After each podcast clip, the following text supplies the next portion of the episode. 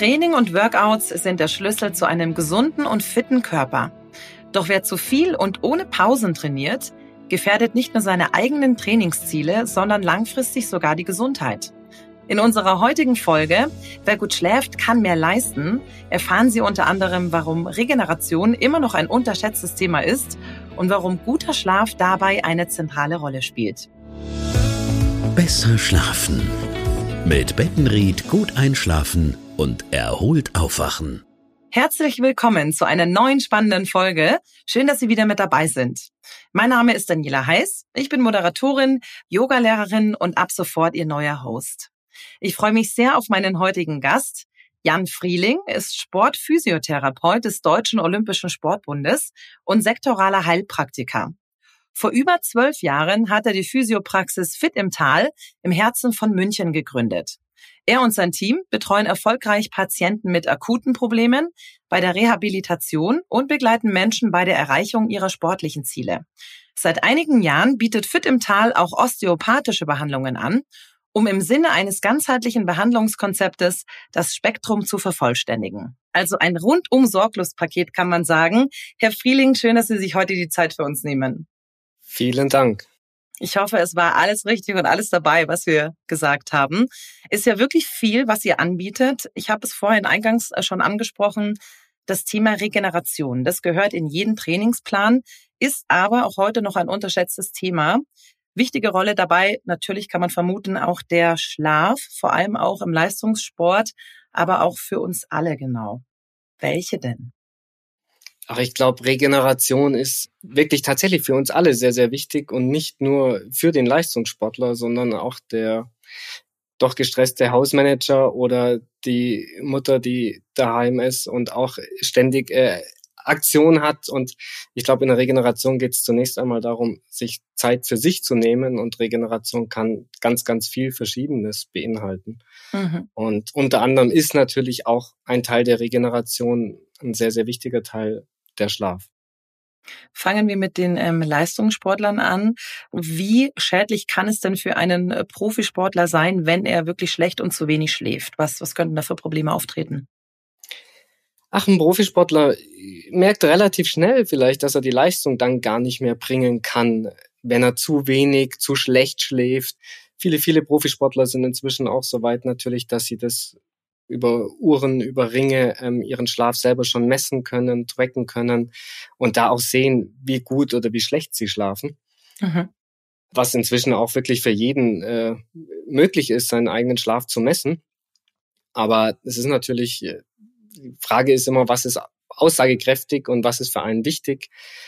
Welche Ziele nimmt man sich und was nimmt man aus daraus, wenn man schlecht schläft? Und man muss da immer auf Ursachenforschung gehen. Das ist ein ganz, ganz wichtiger Punkt.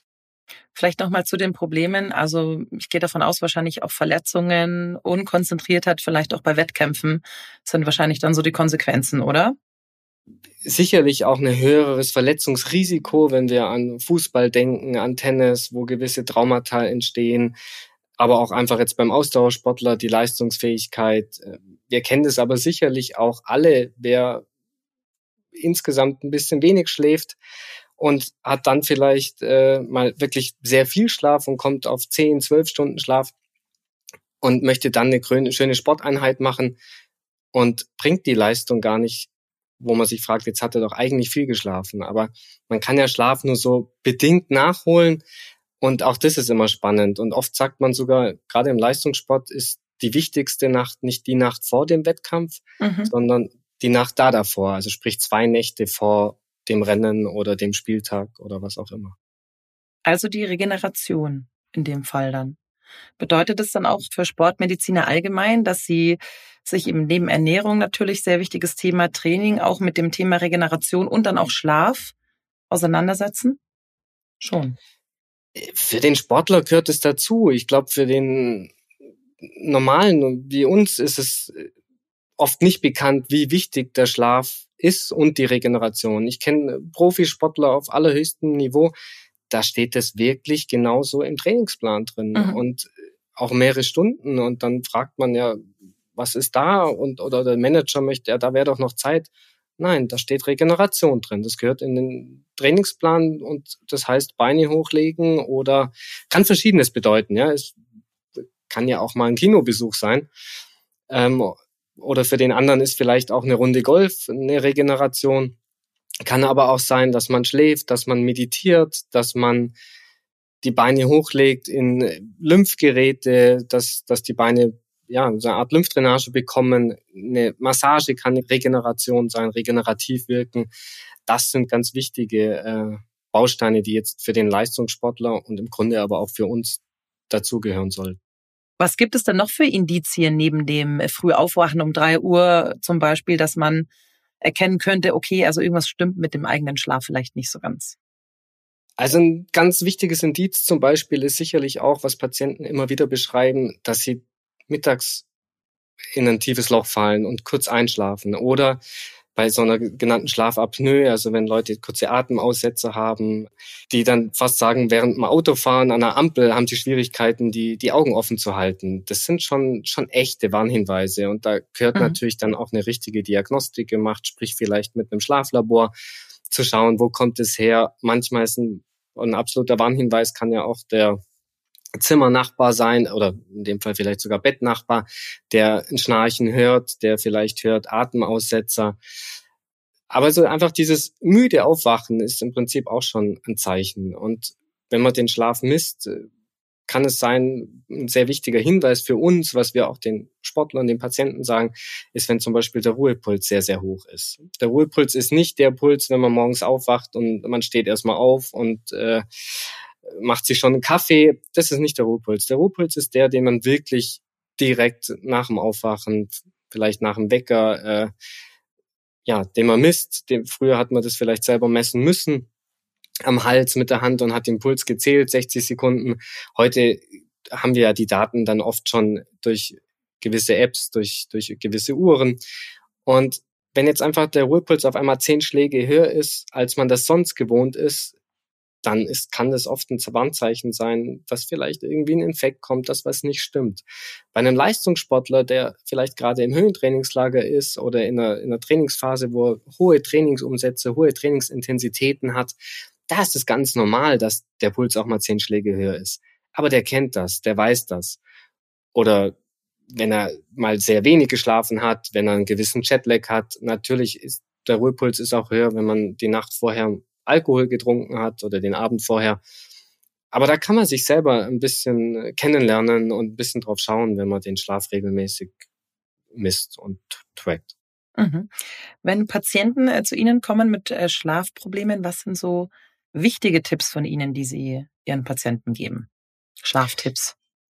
Ah, ich glaube, wir haben jetzt schon ganz viel so ein bisschen reingeworfen und ich glaube, ein mhm. ganz wichtiger Tipp ist die Ursache zu finden für schlechten Schlaf. Wenn jemand selber eine Erklärung hat und vielleicht auch gerade, ich sage jetzt mal vor kurzem und kann auch schon länger her sein, einen Trauerfall hat oder vielleicht sogar ein, ein Trauma mit einem Unfall, auch, auch wirklich Leistungssportler, die auch, ja, jeder im Prinzip, der einen schweren Unfall hatte, das kann lange, lange dauern, bis man das verarbeitet hat.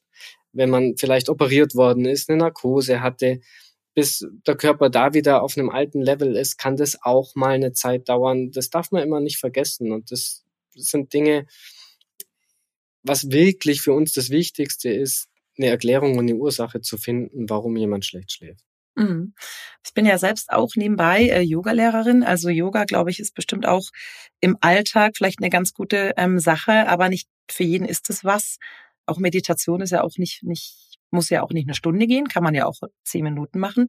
Was wären so Ihre, ich nenne es jetzt mal Alltagstipps, dass man tagsüber wirklich ähm, auch was für die Entspannung tagsüber machen kann, für die Regeneration, wenn schon der Schlaf jetzt schon mal nicht so gut war?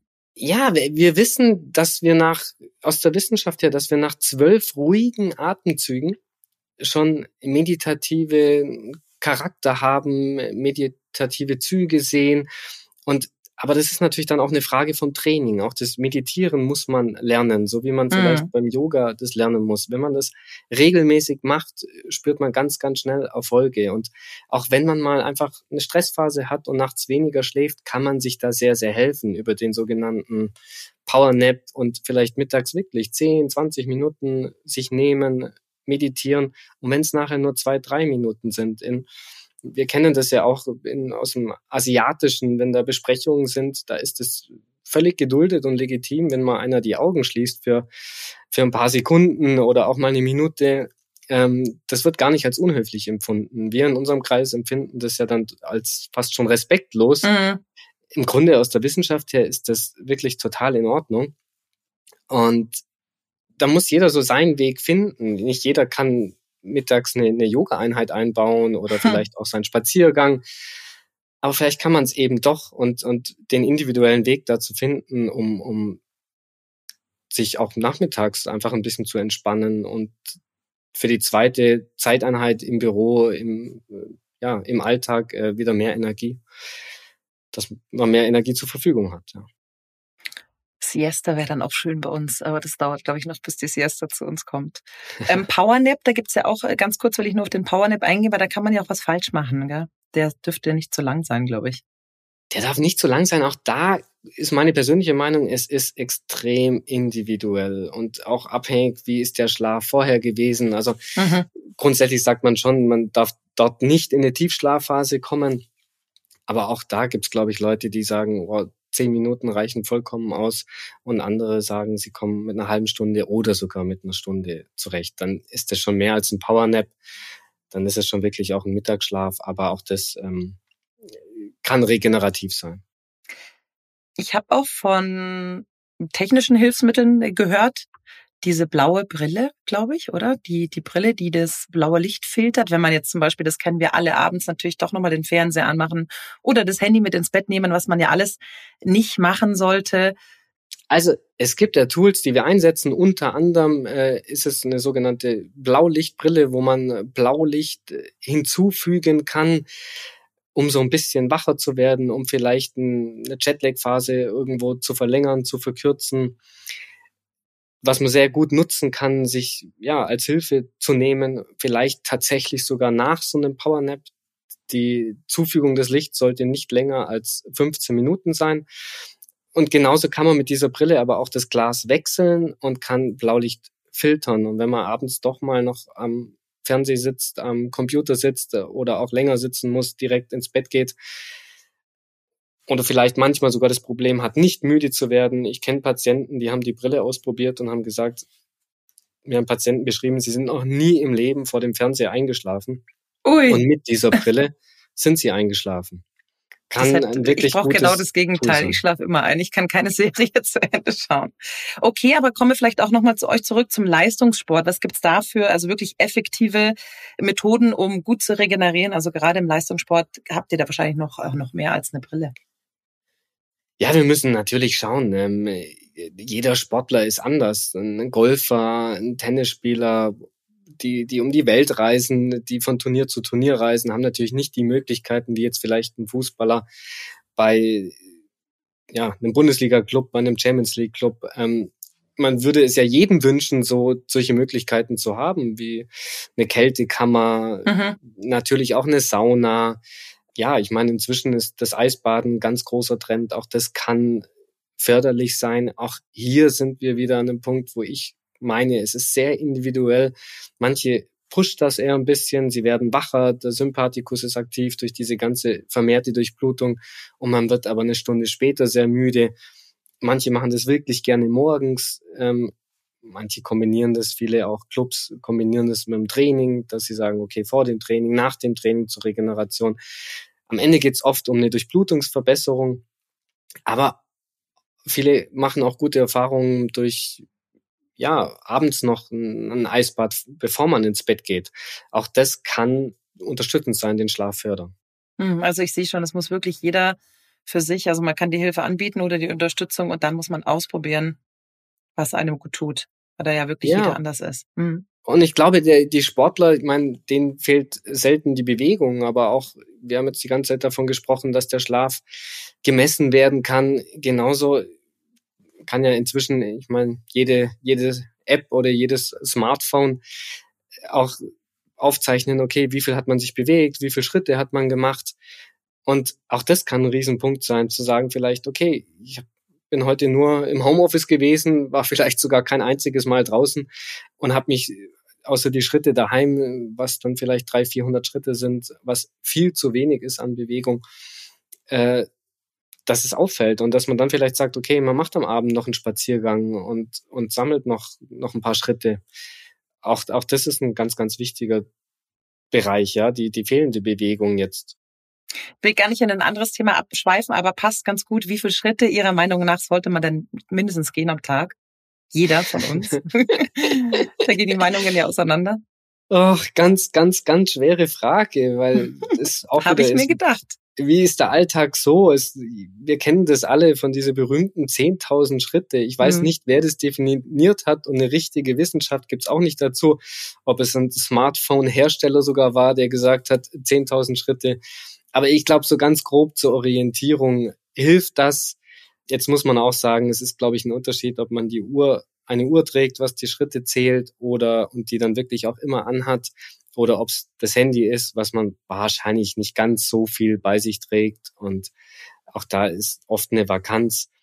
Aber ich glaube, so eine ganz grobe Orientierungshilfe, es müssen nicht jeden Tag 10.000 Schritte sein, aber wenn es auch mal mehr ist oder wenn jemand wandern geht. Und es ist ja doch irgendwie ganz spannend, das tatsächlich mal zu messen und auch zu sehen, wenn man, wenn man viel mehr macht. Mhm. Und vielleicht noch zur Dauer. Also wenn jeder von uns kennt die Phasen, wo man mal wirklich vielleicht auch paar Wochen schlecht schläft.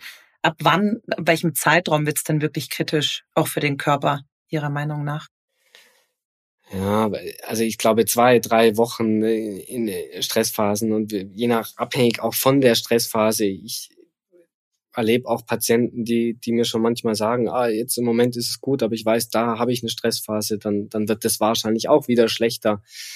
Aber ich finde immer, das muss nicht sein, sondern dann kann man sich ja schon auch auf gewisse Stressphasen in Anführungszeichen vorbereiten. Wieder das Thema, ob es Yoga ist, ob es die Bewegung ist, ob äh, es eine Dehnung ist. Ich sag auch immer, jeder Training kann, jedes Training, jeder Trainer kann einen kaputt machen aber nicht jeder Trainer macht einen besser. Und ich glaube, das ist ein wichtiger Hinweis. Und trotzdem bringt jede Trainingseinheit, muss einen weiterbringen. So wie wenn Patienten zu uns kommen, sagen wir, jede Behandlung muss einen weiterbringen. Und wenn Sie als Yoga-Lehrerin, Sie wollen ja auch vermitteln, dass, dass mhm. es den Leuten Spaß macht. Und die kommen gerne wieder, wenn sie merken, es tut ihnen gut und sie merken eine Verbesserung. Natürlich, wenn man das einmal im Monat macht, wird es nicht ausreichen. Aber ich glaube, da kriegt auch jeder, jeder Trainer, jeder Yoga-Lehrer ein sehr positives Feedback und auch wir mhm. Therapeuten. Und ich glaube, der Anspruch sollte schon irgendwo da sein, dass mit jeder Einheit es einem besser geht. Auch mit jeder regenerativen Einheit. Und vielleicht noch so ein, ein konkretes Beispiel, wenn jetzt äh, jemand zu Ihnen kommt, der langanhaltende, wirklich dauerhaft Schlafstörungen hat. Was sind dann Ihre konkreten Empfehlungen? Was, was raten Sie dann den Patienten als erstes? oft kommen die Patienten ja ehrlicherweise auch mit Schmerzen zu uns. Und viel, viele Patienten können wir tatsächlich helfen, auch durch eine Behandlung des Kiefergelenks. Ein ganz großer Trend, gerade auch im Sport bei schlechten Schlafphasen, ist tatsächlich das Thema CBD, Hanfsamenöl, Hanf, was so ein mhm. bisschen beruhigend wirken soll.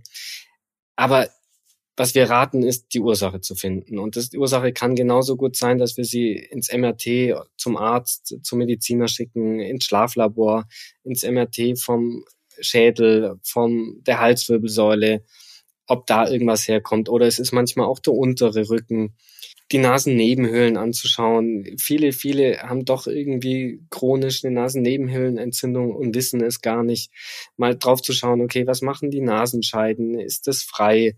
Äh, das erleben wir immer wieder. Auch, dass Leute dann sagen, boah, seit Monaten ist das schlecht.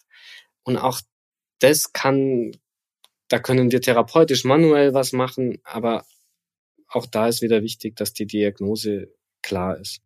Hm. Also ich glaube, das Wichtigste ist, sich eben nicht damit abzufinden, sondern wirklich Absolut. hinzuschauen, mit meinem Körper ist irgendwas nicht ganz richtig und dann auf Ursachenforschung zu gehen und da wirklich äh, dran zu bleiben. Ich meine, die Leistungssportler machen das ja sowieso. Die wollen natürlich ihre Erfolge auch haben, aber auch jeder von uns kann da ja wirklich nochmal genauer hinschauen. Sehr gut. Ich habe noch ein Zitat gefunden auf Ihrer Homepage. Erfolg ist individuell und braucht Struktur. Vielleicht können Sie da noch mal kurz erklären, äh, was Sie darunter verstehen.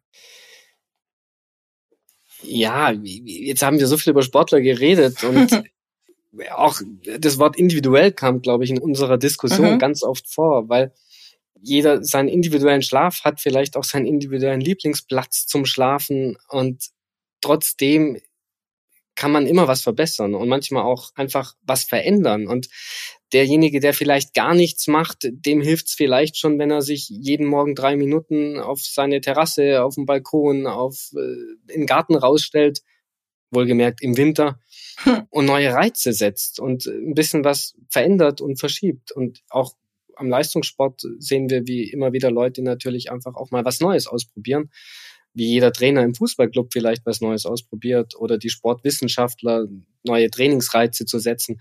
Es gab mal einen Trend aus dem Hochleistungssport, wo ich mich erinnere, da hat man probiert, mit wenig Schlaf zu trainieren, um neue Reize zu setzen. Und da würde ich von abraten, das hat sich tatsächlich überhaupt nicht durchgesetzt.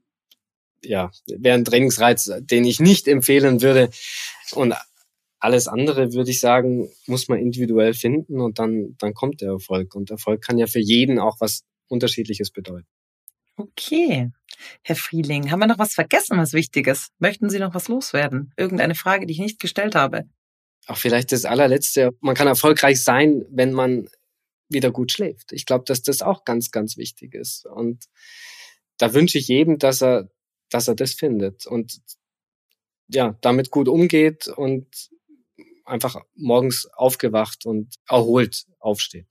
Sehr schöne Schlussworte. Dann äh, vielen Dank, Herr Frieling, für die wirklich interessanten Tipps und Ratschläge.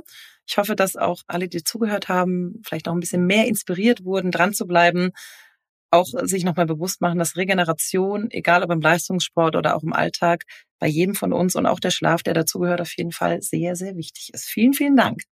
Auch vielen herzlichen Dank. Hat mir viel Spaß gemacht. Wenn Sie noch mehr zum heutigen Thema besser schlafen und mehr leisten wissen wollen, verlinken wir Ihnen weitere Informationen in unseren Show Notes. Schön, dass Sie dabei waren und freuen Sie sich auf unsere kommenden Folgen.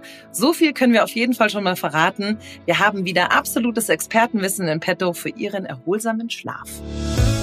Besser schlafen. Das war der Podcast Expertentalk von Bettenried. Rund um guten Schlaf.